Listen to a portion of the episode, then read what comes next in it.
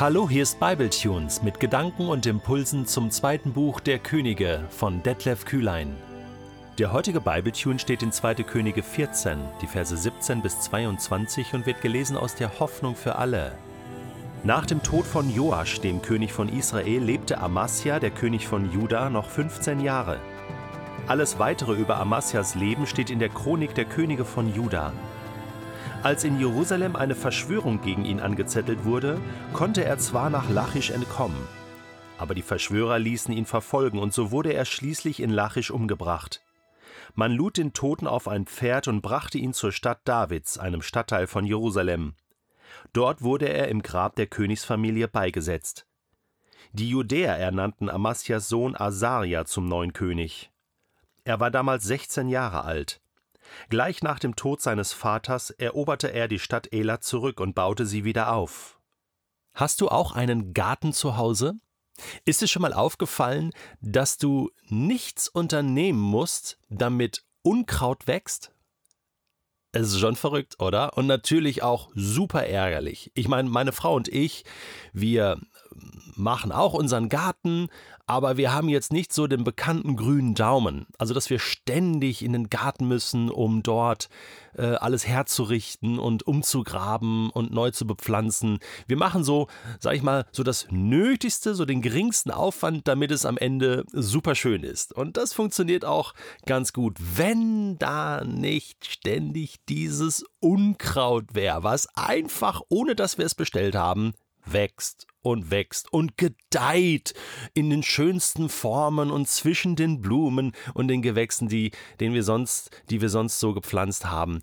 Es ist doch verrückt und ärgerlich zugleich, oder?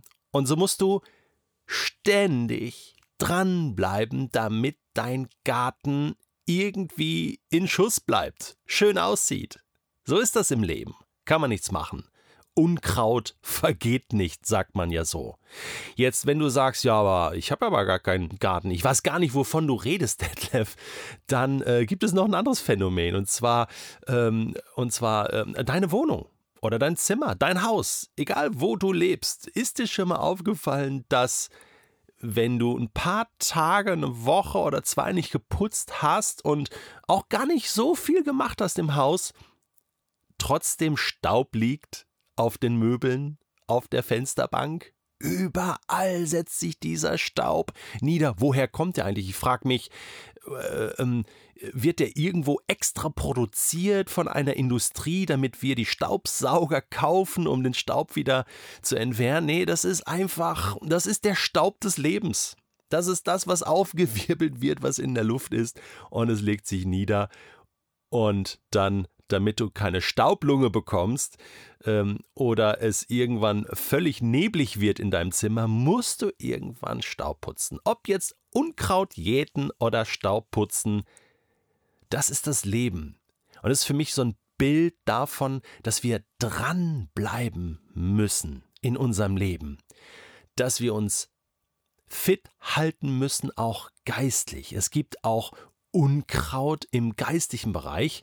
Ähm, Jesus äh, erzählt mal in diesem Gleichnis, dass ein Bauer ähm, äh, gesät hat auf dem Feld, ja, Getreide, und nachts kommt der Feind und, äh, und sät Unkraut darunter. Ja, ohne das Gleichnis jetzt im Detail auszulegen, aber das ist die Realität. Wir haben es auch mit Unkraut in unserem geistlichen Leben im Reich Gottes zu tun. Und deswegen Lange Einleitung und jetzt komme ich auf den Punkt, müssen wir unbedingt dranbleiben. Ich finde, König Amasya ist so ein Beispiel, neben vielen anderen Beispielen, die wir im Alten Testament haben, von einem Menschen, der gut angefangen hat, aber schlecht aufgehört hat. Hatten wir schon mal, ich weiß. Aber das ist die wichtigste Botschaft der Bibel, habe ich so den Eindruck bleib dran.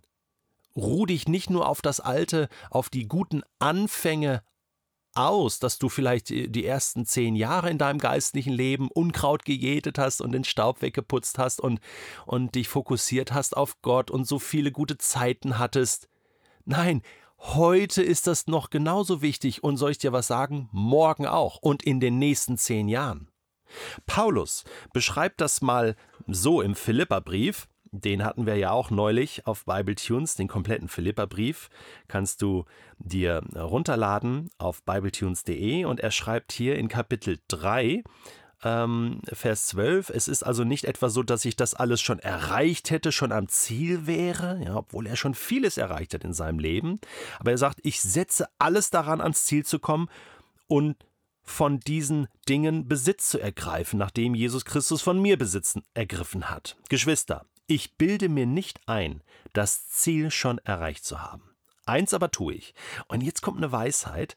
Er sagt, ich lasse das, was hinter mir liegt, bewusst zurück. Das sind negative Dinge, das sind vielleicht aber auch positive Dinge, die wir wie Konserven so angehäuft haben, sagen, ja, ich, ich lebe so aus dieser geistlichen Konserve, aus den Erfolgen vergangener Tage. Ach, vor einem Jahr war noch so schön auf der Konferenz und da hatte ich so eine tolle Gebetszeit und da habe ich, ja, das ist nicht schlecht, aber es wird nicht ausreichen, diese Konserve für die nächsten zehn Jahre. Er sagt, ich lasse das bewusst zurück dass ich mich davon nicht täuschen lasse, denn das Unkraut und der Staub sind morgen schon wieder Realität. Die kommen wieder. Ich kann den Garten noch so schön gemacht haben gestern. Morgen wächst schon wieder neues Unkraut. Das gibt's doch gar nicht. Und deswegen sagt er, ich konzentriere mich völlig auf das, was vor mir liegt und laufe mit ganzer Kraft dem Ziel entgegen, um den Siegespreis zu bekommen. Auch hier wieder ähm, die Idee von, äh, auch das geistliche Leben ist ein Marathon. Nicht ein Zwischenspurt mal und dann habe ich es wieder, sondern stetig dranbleiben. Amasya. Ich weiß nicht, was in seinem Leben passiert ist.